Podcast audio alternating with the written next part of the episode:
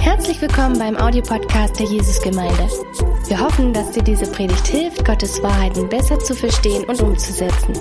Viel Freude beim Zuhören.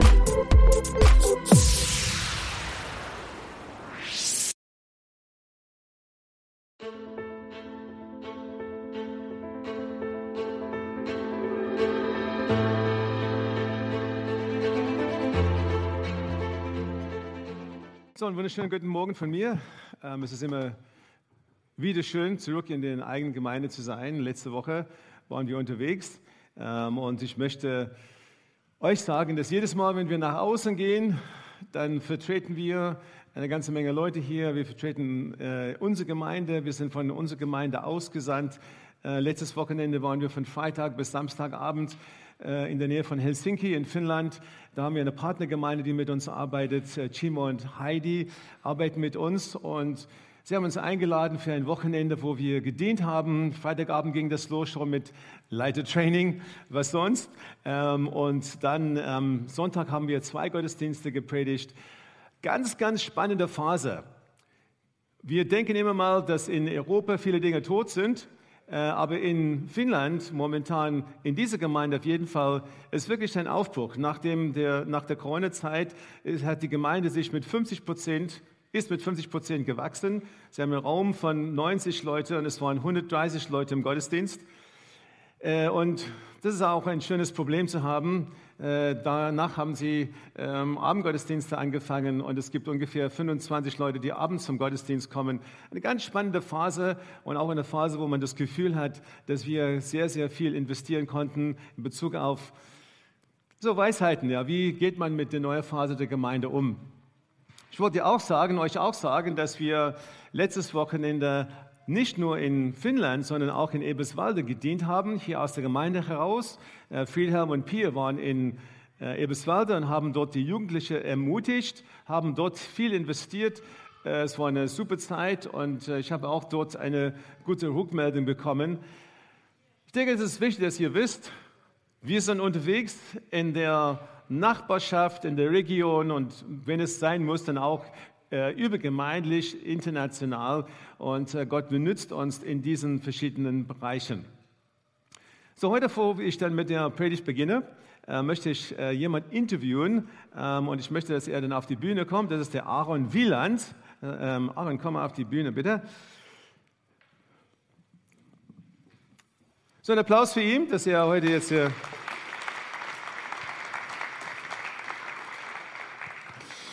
Ja, es ist immer wieder schön, äh, jemanden zu interviewen, ein bisschen aus seinem Leben zu erfahren und zu hören, wie er so mit Gott lebt und was er mit Gott erfahren hat. Ähm, Aaron, du bist hier in Dresden seit unglaublich, jetzt schon fast neun Jahren, hast du mir gesagt. Ähm, und äh, wir, wir, haben uns, wir haben sehr viel miteinander zu tun gehabt über die ganzen Jahre, ähm, haben auch eine, eine super Entwicklung in deinem Leben gesehen. Du bist auch mit einer Dresdnerin verheiratet mittlerweile. So, also man kommt nach Dresden und dann ja, bietet sich vieles an. Ja, so ist auch eine super Entwicklung. Ähm, und äh, wie kommst du überhaupt? Wie kam es dazu, dass du überhaupt nach Dresden gekommen bist? Ja, wie viele Leute, äh, die in meinem Alter noch in Dresden sind, äh, sind es äh, diejenigen, die fürs Studium hergekommen sind. Ähm, und so war es auch bei mir. Ich wusste mit 19 äh, Jahren nach dem Abi nicht so richtig, was ich äh, studieren will, habe mich quer durch die Republik beworben. Und äh, da ist dann Dresden bei rausgekommen. Im gleichen Sommer ist auch mein Bruder hergezogen, von daher hat es gut gepasst. Und dann bin ich 2014 hierher gekommen. Ich würde mal sagen, etwas, was aus Gottes Hand kam, wenn ich dann das zurückblicke auf alles, was geschehen ist. Ähm, aber erzähle uns, wie, ist, wie bist du aufgewachsen? Ich komme aus dem wunderschönen Südtirol. Da habe ich 13 Jahre gelebt, bin dort geboren und aufgewachsen in einer äh, Pastorenfamilie. Also mein Vater war Pastor, ähm, als Deutscher Missionar dorthin ausgesandt und hat dort gedient. Und äh, ja, somit hatte ich eine schöne Kindheit in einer Pastorenfamilie in Südtirol. Okay, und dann äh, dann äh, kam sie zurück nach äh, Deutschland und ein Buch ist in die Familie gekommen. Da kannst du uns äh, das ein bisschen erklären? Ja, genau. Ähm, als ich 13 war, sind wir dann nach Deutschland gezogen, in die Nähe von Stuttgart, nach Baden-Württemberg. Und äh, im, im, gleichen Jahr oder ungefähr nach einem Jahr in Deutschland, nachdem wir sowieso schon unser Umfeld verändern mussten, es war schon eine riesige Lebensveränderung, ist ja auch eine andere Kultur in Deutschland äh, wie in Südtirol. Das ist wirklich ein größerer Unterschied, als man denkt. Und äh, ein Jahr danach hat mein Vater dann meine Mutter verlassen und mich und meine fünf Geschwister und meine Mutter, ähm, ja, wir haben dann weiter zusammen gewohnt, aber er ist ausgezogen und er hat meine Mutter verlassen. Ähm, und dadurch kam halt schon ein starker Bruch in mein Leben, weil das, was er mir beigebracht hat und wie er mich erzogen hat, so als ähm, Pastor, das war auf einmal für mich, bröckelte das, weil er sich selber nicht an das gehalten hat, was, was er mir eigentlich mein Leben lang beigebracht hat. Hm. Und, und, und wie hast du darauf reagiert?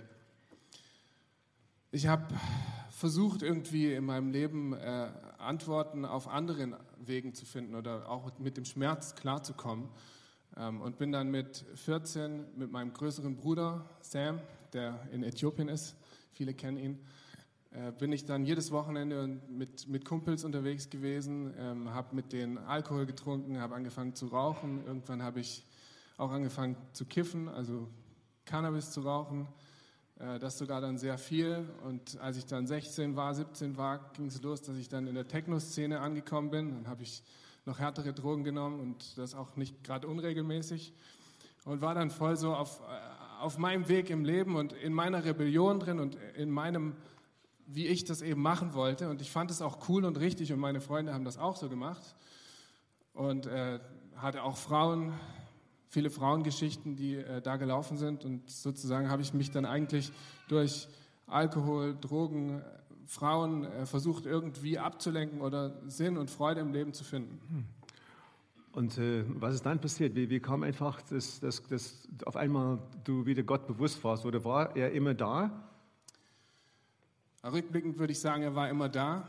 Er hat einiges zugelassen, was ich heute ähm, ja, bereue oder wo ich mir wünschen würde, dass es nicht passiert wäre.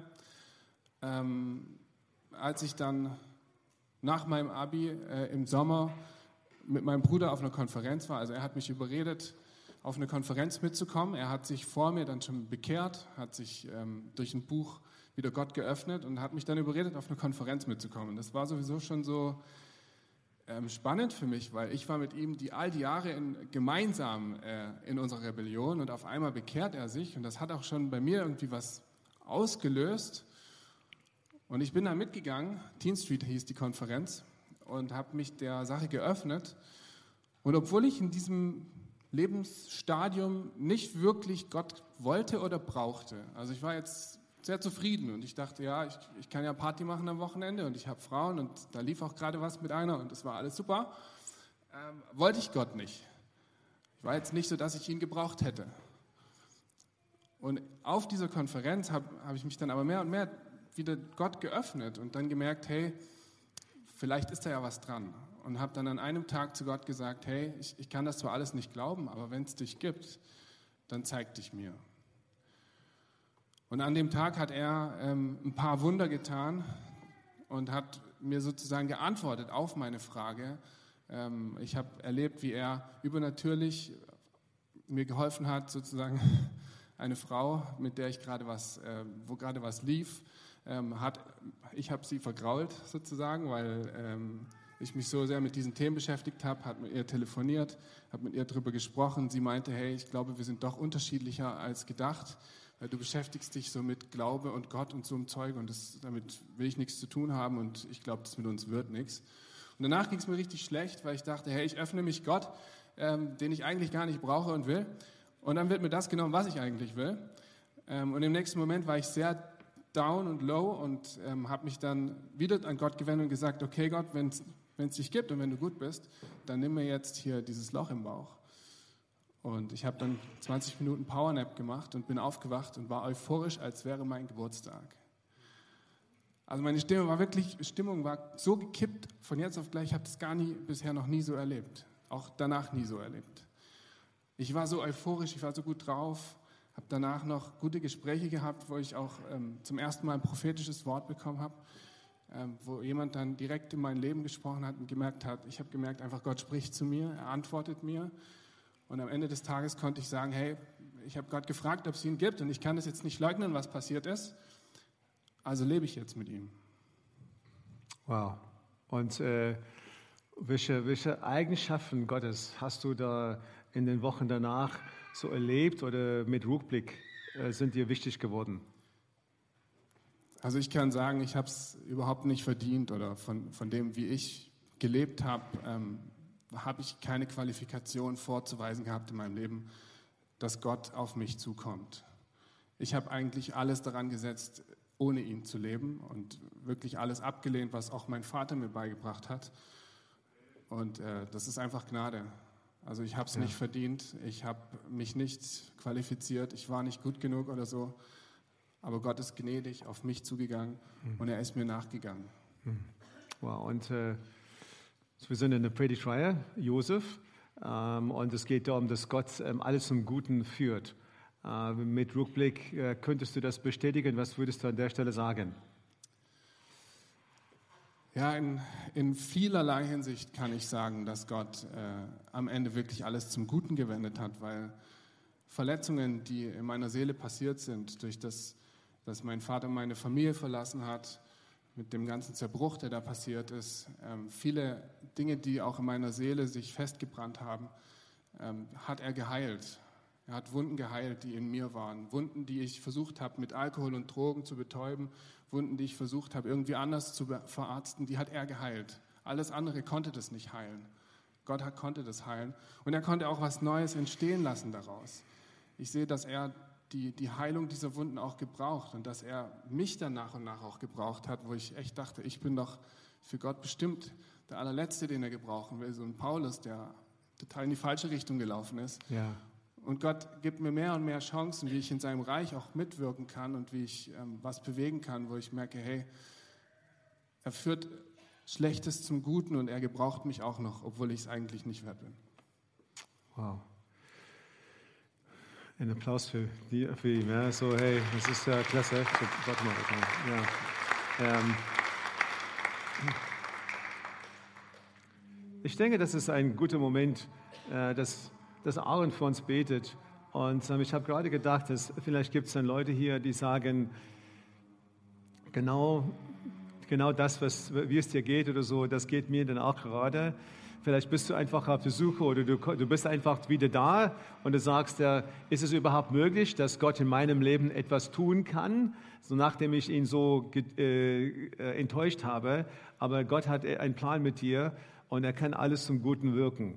Das ist ja das, worum es geht. Und ich möchte, dass, äh, hey, in deinem Herzen sag, hey, ich empfange jetzt und äh, ich gebe das ähm, einfach in Gottes Hand. Ich gebe mein Leben in seine Hand und bete für uns. Ja, bete, bete gerade für diese Leute, die einfach ähm, in schwierige Situationen sind, vielleicht ganz, ganz lange weg waren und wieder hier sind und dass sie wirklich glauben können, dass Gott alles zum Guten wirken kann. Ja, danke, Oren.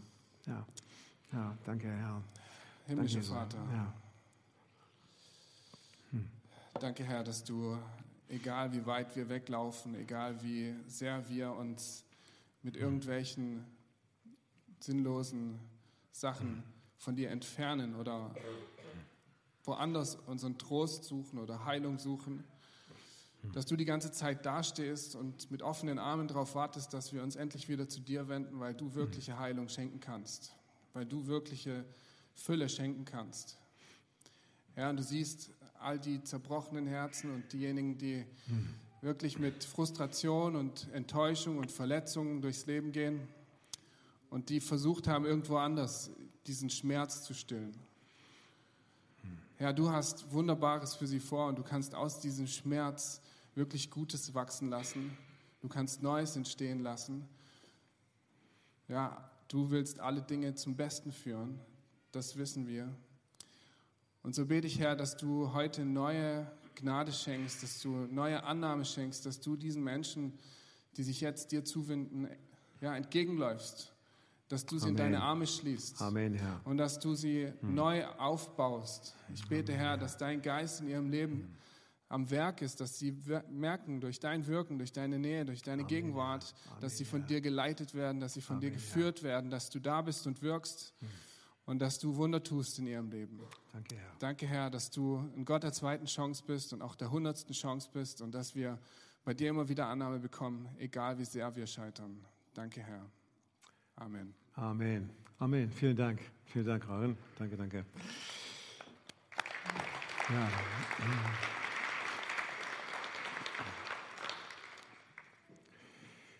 So, wir sind in der zweiten von unseren Predigtreihe, Josef. Und ähm, heute habe ich äh, die Titel äh, gewählt, hervorragende Haltung. Letzte Woche haben die, die Predigtreihe angefangen. Und äh, das Ding mit Josef ist, dass wenn wir in sein Leben reinschauen, dann sind die Prinzipien, die er ausgelebt hat, das, was er festgehalten hat, nicht immer offensichtlich. Und äh, Dirk hat letzte Woche darüber gepredigt äh, und er hat einfach sein ganzes Lebensgeschichte erzählt von dem Josef. Und dann kommt dieser Punkt, wo er vor seinen Brüdern steht und er muss die Entscheidung treffen, was mache ich mit ihnen? Und dann hat er gesagt, erstaunliche Worte, alles im Leben hat Gott, kann Gott einfach zum Guten führen. Und wir, haben, wir lernen etwas von dem Josef in dieser Aussage. Wir leben einfach, wir, wir erleben etwas von ihm, wir lernen etwas von ihm aus seiner Verhaltung heraus und stellen das fest. Und heute möchte ich ein zweites Prinzip in seinem Leben so euch mit auf dem Weg gehen. Als ich da in der Schule war, habe ich relativ gute Noten bekommen. Ich habe ziemlich fleißig gearbeitet in der Schule. Äh, und man hätte sagen können, so, wenn man auf mich geschaut hatte, einfach diese, diese Fleiß, diese Hingabe und so weiter, äh, und hätte gesagt, okay, ein guter Student.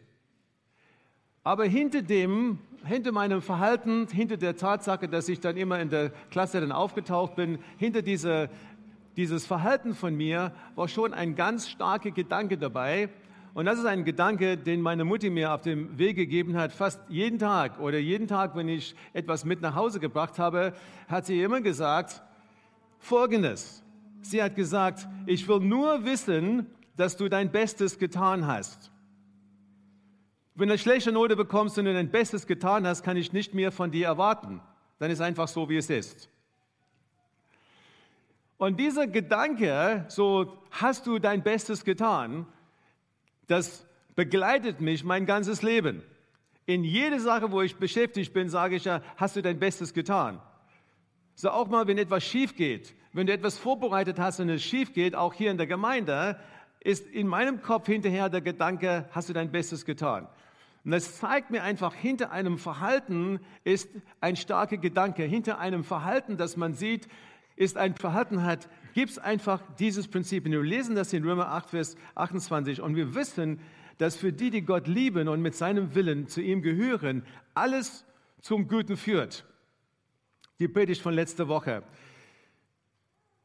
Und heute hervorragende Haltung.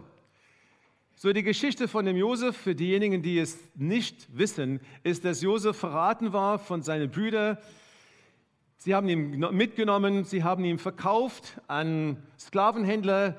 Die sind nach Ägypten gegangen, er ist in Ägypten angekommen. Sie haben ihn nochmal verkauft oder er wurde weiter verkauft. Er ist in einem Haus von Potiphar angekommen. Das ist ein General in der Armee gewesen. Dort hat er eine Weile gelebt. Dann wurde er angeklagt für etwas, was er nicht getan hat und wurde dann in das, kam in das Gefängnis im königlichen Gefängnis und da trifft er zwei Leute, die abgesetzt wurden von dem König.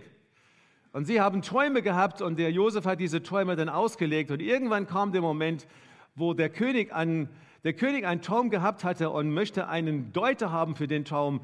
Und dann erinnert sich der eine an Josef, der im Gefängnis war. Sie holen ihn raus und er deutet den Traum von dem König. Und so wird er zum rechten Hand vom König im ganzen Ägypten.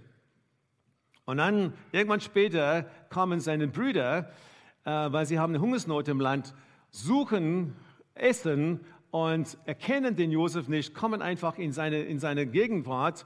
Er erkennt sie, sie erkennen ihn nicht. Und dann später ist es so, dass er offenbart sich und die Geschichte geht dann so weiter. Das ist die kurze die kurze Geschichte. Und ich möchte heute für diese, um, um herauszufinden oder ein bisschen ja so das, so das Licht oder zu beleuchten, möchte ich die drei, drei Events, drei Ereignisse in seinem Leben so äh, stärker anschauen. Erstens, Josef ist Sklave. 1. Mose 39, äh, Vers 8 und 9. Josef war nach Ägypten gebracht worden und Potiphar, ein Minister des Pharaos und Oberbefehlshaber der königlichen Leibwache, kaufte ihn von den ismaelitischen Händlern.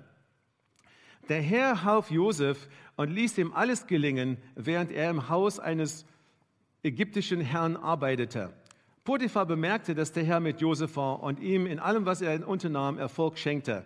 Deshalb fand er seine Gunst und wurde Potiphars persönlicher Diener. Schon bald übertrug Potiphar Josef die Übersicht sein Haus und die Verwaltung seines gesamten Besitzes.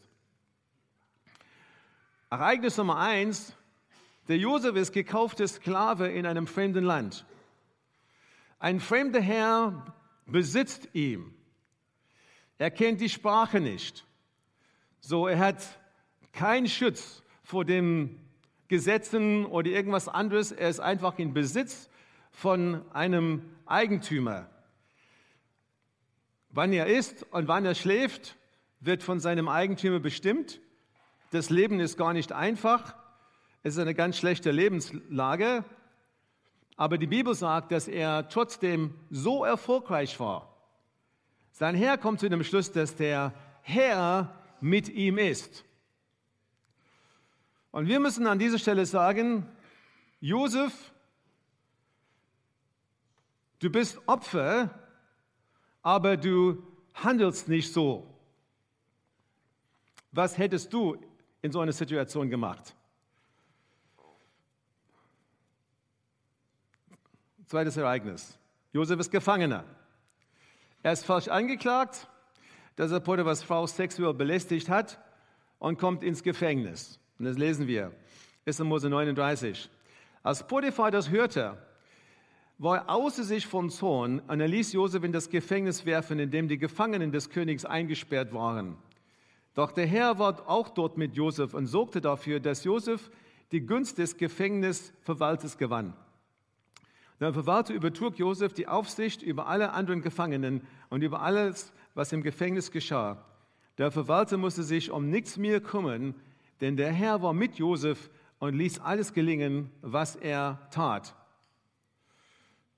So, es kommt noch schlimmer. Der Josef würde falsch angeklagt und es ist nicht nur eine, Anklage, die im Raum steht. Diese Anklage führt dazu, dass er ins Gefängnis kommt. Und seine Lebenslage wird noch schlimmer als vorher. Ich meine, im Gefängnis hast du, bist du auf null reduziert. Du hast ja vier Wände, du hast einfach die Kleidung wie im Gefängnis, du isst dann ganz schlechtes Essen, wenn immer das, das gibt, wenn es das gibt. Du darfst nur anrufen, du darfst nur mit Leuten reden, wenn das dir erlaubt ist. Du hast überhaupt keine Freiheiten. Äh, dein Lebensraum wird auf diese vier Wände reduziert und du hast eine Matratze vielleicht, wenn du das hast, und sonst absolut gar nichts. Seine Lebenslage reduziert sich noch einmal. Und dann lesen wir hier, dass noch einmal, dass er gesegnet war vom Herrn. Und ich meine, das ist eine Partnerschaft. Es ist nicht so, dass, dass er einfach ein Roboter in Gottes Hand ist. Was hier passiert ist, ist, dass er sich aufmacht, dass er sagt, so, das ist nicht so schlimm, wie es ist. Äh, was hinter seinem Gedanken, was hinter seinem Verhalten werden wir gerade äh, ein bisschen später herausfinden.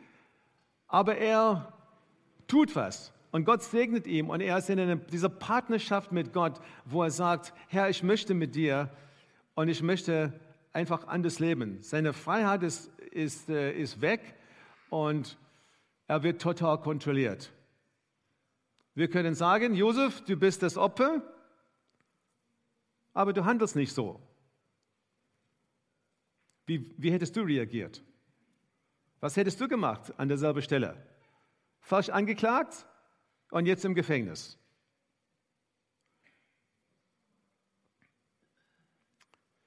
Drittes Ereignis.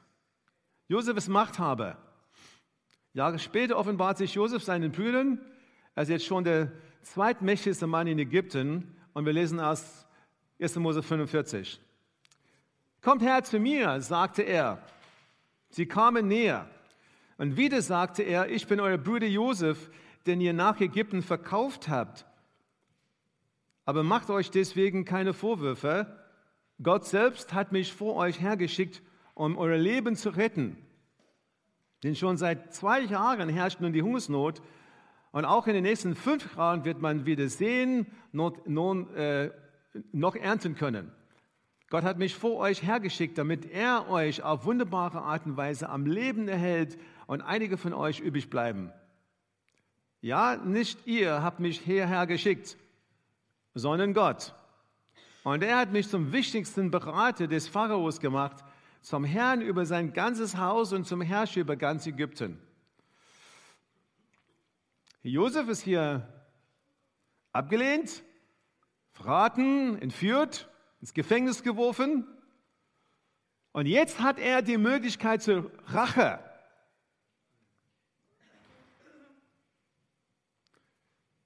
Und was macht er dann? Reagiert er, wie wir hätten, die meisten von uns hätten reagiert? Er ist ein Werkzeug in Gottes Hand. Er sieht die Brüder auch als das Werkzeug in Gottes Hand. Er ist in der Lage, um einfach das große Bild zu sehen. Und er sagt, ihr habt es böse gemeint, aber Gott hat es gut gemeint, um viele zu retten. Und wir können dann hier auch sagen, Josef, du bist das Opfer, aber du handelst nicht so. Was hättest du getan? Er ist Sklave, er ist Gefangene und er ist später dann Machthaber. Und in allen Dingen gibt es einen roten Faden, der da durchzieht. Was ist sein Geheimnis? Was versteht man von dem Josef? Was steckt hinter seinem Verhalten, was er praktiziert? Was steckt hinter diesem Mann? Was können wir von ihm lernen? Und ich möchte heute euch so dieses Geheimnis offenbaren. Und dieses Geheimnis ist folgendes. Sein Geheimnis. Josef besteht gar nicht auf seine Rechte. Josef besteht gar nicht auf seine Rechte. So, nächste Folie bitte. So, Josef besteht gar nicht auf seine Rechte. Er gibt seine vermeintliche Rechte ab. Darum geht's. Das ist ja wirklich der Schlüssel. Das ist das zweite Prinzip, das der Josef hier auslebt. Das zweite Prinzip, das Prinzip, das er festhält. Als Sklave hat er ganz, ganz wenige Rechte und er traut sie nicht nach, sondern er vertraut, er vertraut Gott. Als Gefangener hat er noch weniger Rechte, er traut sie auch nicht nach, sondern er vertraute Gott. Als Machthaber entscheidet er sich auf seine, seine Rechte zu verzichten und er sieht einfach so die mächtige Hand Gottes und will nicht schwächen.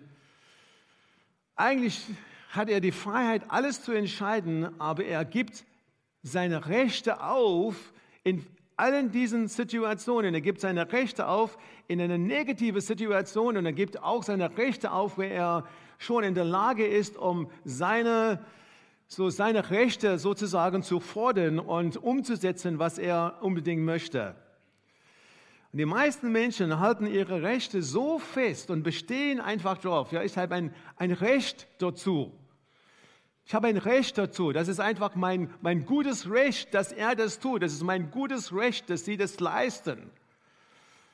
Als wir hier nach, nach Deutschland gekommen sind, um die Gemeinde zu übernehmen, mittlerweile über 20 Jahre her, war das so, dass einige in unserer Gemeinde ganz, ganz glücklich, damals ganz glücklich waren, so einige Leute, die wir sozusagen, wo wir dann das eine oder andere Konflikt hatten und so weiter. Und äh, und auch ja in dem, so ein oder zwei in dem Leitungsteam waren ein bisschen unsicher. Und dann wurden einige Dinge in der Gemeinde über die Zeit, wo wir geleitet haben, gesagt. Äh, wurden, äh, einige Dinge wurden gesagt. Und wir haben natürlich, dann, Leute dann fangen an, unsere E-Mails zu schicken und Dinge zu sagen, hey, die sagen das von euch, die sagen das von euch. Habt ihr das gehört, dass ihr an dieser Stelle einfach das alles in Frage stellen und so weiter. Und in dem Moment habe ich damals gedacht, so in den ersten Tagen, hey, ich möchte mich verteidigen an der Stelle. Ich möchte einfach so mein gutes Recht dass ich einfach so dann anrufe und diese Leute einfach zurechtweisen. Das ist mein gutes Recht, dass ich eine ein E-Mail schreibe und einfach das am, am Sonntag in der, in der Gemeinde dann vor, äh, vorlesen äh, lasse. Oder so etwas. Und René und ich haben darüber gesprochen und dann, dann spricht Gott zu uns. So, Jesus Christus wurde auch dann angeklagt. Und was hat er gemacht? Hat einfach seinen Mund gehalten und nichts gesagt. Und er hat zu uns gesagt, jetzt geht ihr durch das Gleiche und ihr wollt einfach jetzt auf eure Rechte oder ihr besteht auf eure Rechte. Denkt ihr nicht, dass es auch jetzt mal an euch vorbeigehen könnte, dass Dinge, die unfair sind, passieren? Und ich finde mich ja wieder in dieser Geschichte. Wie geht's dir? Welche Rechte denkst du in deinem Leben verletzt sind? Deine Rechte, glücklich zu sein, das Recht in deinem Leben, alles zu tun, was dir gefällt. Dein Recht, wegen Geld alles lahmzulegen, zu streiken. Dein Recht, geliebt zu werden. Ich bin nicht dagegen, dass Leute protestieren können. Versteht ihr mir? Okay. Dein Recht, geliebt zu werden. Dein Recht, Freiheit zu haben, zu tun einfach das, was wir wollen. So dein Recht, fair behandelt zu werden. Ich meine, das kommt immer wieder vor, dass sie das Gefühl haben, mich wurde unfair behandelt. Die haben etwas getan und ja, jetzt bin ich da raus oder das ist einfach so, die haben eine Gehaltserhöhung bekommen, ich nicht oder die kriegen einfach die Stelle, ich nicht. Wie ist das einfach gelaufen? Oder mein Recht in der Ehe, denn einiges von meinem Partner zu verlangen. Und dann, wenn wir dann einfach so ganz große Themen anschneiden, hier so Menschenrechte, und ich bin auch nicht dagegen. Aber ich möchte euch dann sagen, ja, dass hier dann der Josef, der hat einfach in der ersten Linie, hat er seine Augen auf Gott gehabt. Und egal was ihm passiert ist, hat er gesagt, so ich lebe in seiner Hand. Und damit hat er frei gelebt, damit hat er Segen gehabt jeden Tag. Und er hat einen inneren Frieden, eine innere Ruhe gehabt, weil er nicht auf diese Dinge geschaut hat, weil er gesagt hatte, ich weiß, dass ich recht habe, aber ich gebe sie dann freiwillig auf. Und damit ist er freigekommen in seinem Herzen. Wenn unsere vermeintlichen Rechte, so treffen verschiedene Bereiche. Sie treffen unsere Zukunft. Dass wir bereit, dass wir ein Recht haben, über unsere Zukunft zu entscheiden.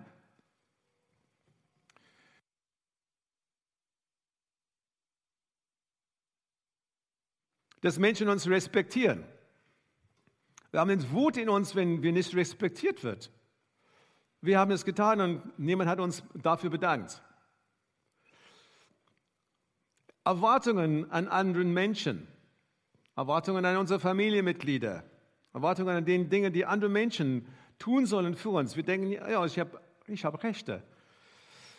Erwartungen an Geld, Erwartungen in Bezug auf meinen Besitz, Erwartungen, in Bezug auf meine Zeit. So wer ist denn Gott, dass er überhaupt hier meine Freizeit rauben sollte oder darf? Sein Recht, das ich habe. Ein Recht auf Gesundheit. An allen diesen Dingen, ja, Josef vertraute Gott. Er hat keine Rechte gehabt, aber er, er lebte, er hat einfach gesagt, ich gebe es auf, ich lebe aus dem Wissen, dass Gott alles in seiner Hand hat. Ich lebe aus dem, dem, dem Wissen, äh, so dass Gott mit mir ist. Es stehen mir die Dinge zu, aber ich gebe es einfach aus der Hand. Sie sind nur vermeintliche Rechte, sie sind nicht Rechte, die ich wirklich tatsächlich ähm, besitze. Er hätte auf, auf Gott schimpfen können die ganze Zeit, aber er hat für ein anderes Leben entschieden. Und das hat ihm frei gemacht, das hat ihm freigesetzt. Er sagt, alles, was, was er bekommen hat, als ein Geschenk aus dem Himmel. So hat nicht einfach das geschaut und gesagt, nur ich habe ein Recht auf mir, Nein, alles, was er hatte, hat er, hat er, hat er gemerkt, es kommt aus der Hand Gottes. Es ist ein Geschenk von Gott, es ist Gnade von Gott. Ich habe keine Rechte drauf. Und er vermied sich, als allerletzter, er vermied sich als ein Opfer, sich darzustellen. Und ich erlebe sehr, sehr oft in Kreisen, wo ich bewege, Dinge, die wir sagen, Dinge, wie wir vielleicht nicht so mit Absicht dann meinen oder so, aber hinter dem, was wir sagen, steckt einfach dieses Ding, ich bin ein Opfer. Alles ist schiefgelaufen. Wenn du alles hier gelebt hättest, ja, wie ich, dann hättest du kein Leben gehabt. Ungefähr. Das, das, das höre ich einfach durch. Ja. Und, und hier lebt Josef ganz anders. Jetzt machen wir einen Sprung ja in dem Leben von Jesus und wir schauen, wie ist er mit den Rechten umgegangen. Was hat Jesus Christus zu den Rechten gesagt? Jesus sagt, dass wir unsere Rechte aufgeben sollen. Wisst ihr das? Überall. Matthäus 20. Wer euch anfühlen will, soll euch dienen. Und wer unter euch der Erste sein will, soll euch Sklave werden. Der Menschensohn ist nicht gekommen, um sich bedienen zu lassen, sondern um anderen zu dienen und sein Leben als Lösegeld für viele hinzugeben. Matthäus 9, Vers 35. Wenn jemand der Erste sein will, muss er den letzten Platz einnehmen und allen dienen. Was ist das für eine Aussage? Dein Recht ist Erste in der Schlange zu stehen. Und jetzt kommt Jesus als der Herr und er sagt, hör mal zu, ja, ich möchte dir was sagen. Bitte auf dieses Recht verzichten. Nimm einfach Platz hinten an. Es ist eine Herzenshaltung. Ich meine nicht, dass wir einfach so uns betrügen lassen sollen jetzt von allen möglichen Leuten in der Welt. Das meine ich nicht. Ist eine, eine Herzenshaltung, die uns hilft. Und Jesus hat genauso gelebt, aber manchmal sehen wir das nicht so klar. Auf seine Rechte hat er verzichtet und er will, dass wir es auch genauso tun. Lukas 6, 27 bis 31. Euch, der mir zuhört, sage ich, liebt eure Feinde, tut denen Gutes, die euch hassen, segnet die, die euch verfluchen und betet für alle, die euch schlecht behandeln. Wenn dich jemand auf die Backe schlägt, dann halte ihm auch die andere Backe hin. Wenn dir jemand den Mantel wegnimmt, dann gib ihm noch das Hemd dazu. Es geht hier um eine Haltung. Es geht um Haltung. Es geht nicht nur um tatsächlich genau das zu tun, es geht hier um eine Haltung. Wenn jemand dich um etwas bittet, dann gib, gib es ihm. Und wenn jemand dir etwas wegnimmt, dann fordere es nicht zurück. Behandelt die Menschen so, wie ihr selbst von ihnen behandelt sein wollt. Das bedeutet nicht, dass wir unnötig hier Opfer werden, sondern dass wir, wie wir gesegnet werden. Und wie wir gesegnet werden, ist, indem wir Friedensstifter werden. Friedensstifter dass wir einfach auf das, das eine oder andere einfach verzichten können, dass wir Frieden stiften. Weißt du, ich, in, in einer Ehebeziehung, man, man übersieht Dinge mit Absicht. Ja, aber wir wollen nicht jeden Tag über alle Kleinigkeiten dann reden oder diskutieren. Es ist auch wichtig, dass wir mal auf unser Recht, unser Selbst ausgedachte Rechte verzichten. Warum? Weil wir Frieden stiften wollen. Dass es einfach mal so wichtig ist, dass wir über Wahrheit in Liebe reden, das ist alles wichtig. Aber hey, so bestehe nicht in allen Dingen auf deine Rechte und du wirst sehen, in den Beziehungen, die du hast, so der Frieden wird einkehren. Was sagt Paulus dazu? Er beschreibt das, was Jesus, beschreibt das, was Jesus getan hat. Philippe 2. Geht so miteinander um, wie Christus es euch vorgelebt hat. Obwohl er Gott war, bestand er nicht auf seinen göttlichen Rechten. Er verzichtete auf alles. So, ich lese das nochmal, ja. Geht so miteinander um, wie Christus es euch vorgelebt hat, obwohl er Gott war. Das heißt, er hat auf jeden Fall Rechte, hat absolut ein, ein Recht, das würden wir alle zustimmen, bestand er aber nicht auf seinen göttlichen Rechten, er verzichtete auf alles. Er nahm die niedrige Stellung eines Dieners an, So hier sehen wir einfach wieder die, äh, die so hier Kopplung ja zu Dienes und wurde als Mensch geboren und als solcher erkannt. Er erniedrigte sich selbst und war gehorsam bis zum Tod, indem er wie ein Verbrecher am Kreuz starb. Deshalb hat Gott ihn in den Himmel gehoben und ihm einen Namen gegeben, der höher ist als alle anderen Namen. Hey, wie sieht es in deinem Herzen aus? Wie sieht es in meinem Herzen aus? In der Vorbereitung würde ich dann sehr angesprochen durch den Heiligen Geist. Seinen Finger in ein oder zwei Bereiche hat er einfach reingetan. Hey, du denkst, du einfach ein Recht hast an der Stelle. Bring das in Ordnung. Mach sicher, dass dein Herz sauber ist. So, wie sollen wir es praktisch umsetzen? Ich meine, wir haben zwei, zwei Hauptdinge hier. Wenn unsere Rechte uns genommen werden, verhalten wir uns wie Opfer. Das ist ja eine Möglichkeit, äh, die wir vermeiden wollen. Oder wenn wir eine Machtstellung haben, verhalten wir uns wie Könige. Als diejenigen, die es verdient haben. Ja, ich könnte jetzt hier, ich könnte einfach so in meiner Stelle und in dem, was ich tue, ich könnte jetzt rumlaufen und denken, wenn ich dann überlege, was ich dann alles ja tue, dann habe ich dann eine andere Behandlung verdient. Wenn ich überlege, was ich dann alles tue und welche Verantwortung ich habe oder so, dann könnte ich dann sagen, ich habe so das ein Recht auf das, ein, ein Recht auf ein, ein Gehalt, das doppelt so groß ist und, und alle diese Dinge. Also, aber das ist nicht darum es geht. Ja, ich bin einfach im Reich Gottes mit Freude in meinem Herzen. So darum geht es nicht. Ich möchte einfach, ich möchte einfach so Gott dienen vom ganzen Herzen.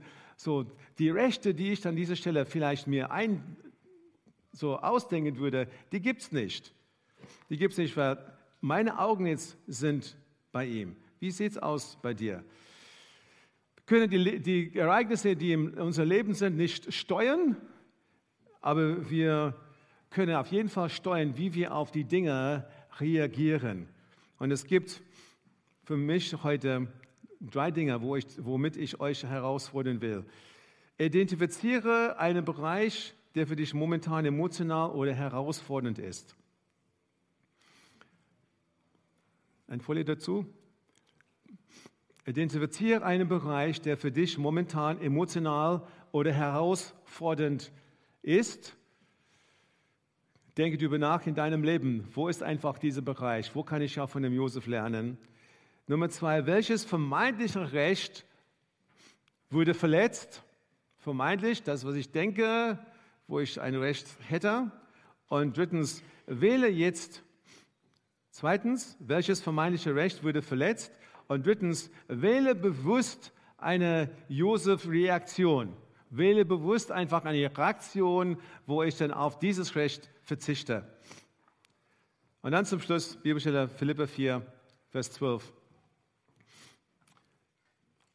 Ob ich nun wenig oder viel habe, ich habe gelernt, mit jeder Situation fertig zu werden. Ich kann einen vollen oder einen leeren Magen haben, Überflüsse leben oder Mangel leiden. Denn alles ist mir möglich durch Christus, der mir die Kraft gibt, die ich brauche. Egal in welcher Situation ich mich befinde, wenn ich diese Rechte, auf diese Rechte, die ich dann, vermeintliche Rechte, wenn ich auf die verzichte, ich versichere euch, Du wirst einfach in dein Leben einen ganz anderen Frieden bekommen. Du wirst eine Freude haben. Und auf jeden Fall haben wir ein, ein zweites Prinzip von dem Josef-Leben herausgefunden heute. Wir staunen einfach, wie er gelebt hat. Wir bewundern ihn. Wir sagen, wow, dass Josef alles das verkraftet hat. Und Gott hat ihm aber auch dann später erhoben ja, zu einer ganz, ganz hohen Stelle, weil er die Dinge erlebt hat, gelernt hat und sein Leben so in Ordnung gebracht hat oder so vor Gott gelebt hat. Und das ist meine, meine Aufforderung an uns heute, dass wir genau das Gleiche tun. Ich möchte euch bitten, denn aufzustehen.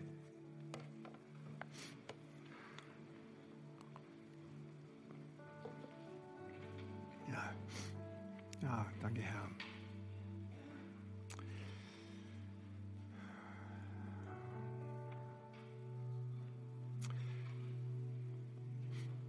ich meine, diese, dieses Thema trifft jeder von uns hier. Weil wir einfach nur, nur halt Menschen sind. Ich möchte, dass du in deinem Herzen so erlaubst, dass der Heilige Geist dein Herz scannt.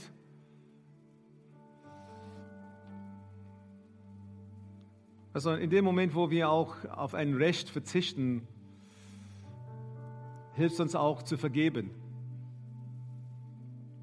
Wenn wir meinen, dass wir ein Recht haben auf Vergeltung oder auch auf Rache, wenn wir meinen, dass wir ein Recht haben auf Wiedergutmachung von jemand anders, dann wird es immer schwer sein, zur Vergebung zu kommen. Aber in dem Moment, wo wir sagen, Herr, wir geben es einfach in deine Hand, du bist derjenige, der für mich stehst, du wirst einfach in deine Hand nehmen. Aber Herr, ich tue, ich tue das, weil es wichtig ist, dass ich frei leben kann. So, wir stehen vor dir heute als Gesamtgemeinde. Ich danke dir für alle, die hier sind. Und Herr, wir, wir sind deine Kinder. Herr, wir sind Menschen. Herr, wir wissen, Herr, dass wir an dieser Stelle unsere Kämpfe haben. Aber Herr, wir wollen eine Josef-Reaktion haben, egal was in unserem Leben stattfindet. Wir bitten dich um deine Hilfe. Und jetzt in diesem Moment, verzichte einfach auf die Rechte, die dein Leben so kompliziert machen. Verzichte ganz bewusst auf die Rechte, die zu Konflikten führen. Ja, sag Jesus Christus, du, ich möchte wie du leben. Du hast auf alles verzichtet, auf diese Erde zu kommen. Du bist mein Herr, du bist meine Hilfe. So Herr, hilfe du, hilfe du uns, Herr. Ich danke dir, Herr, für dein Wort. Ich danke dir, Herr, für den Heiligen Geist, der bei uns ist und der uns überführt und uns hilft damit wir frei sind. Danke für das, was du tust, Herr. In Jesu Namen.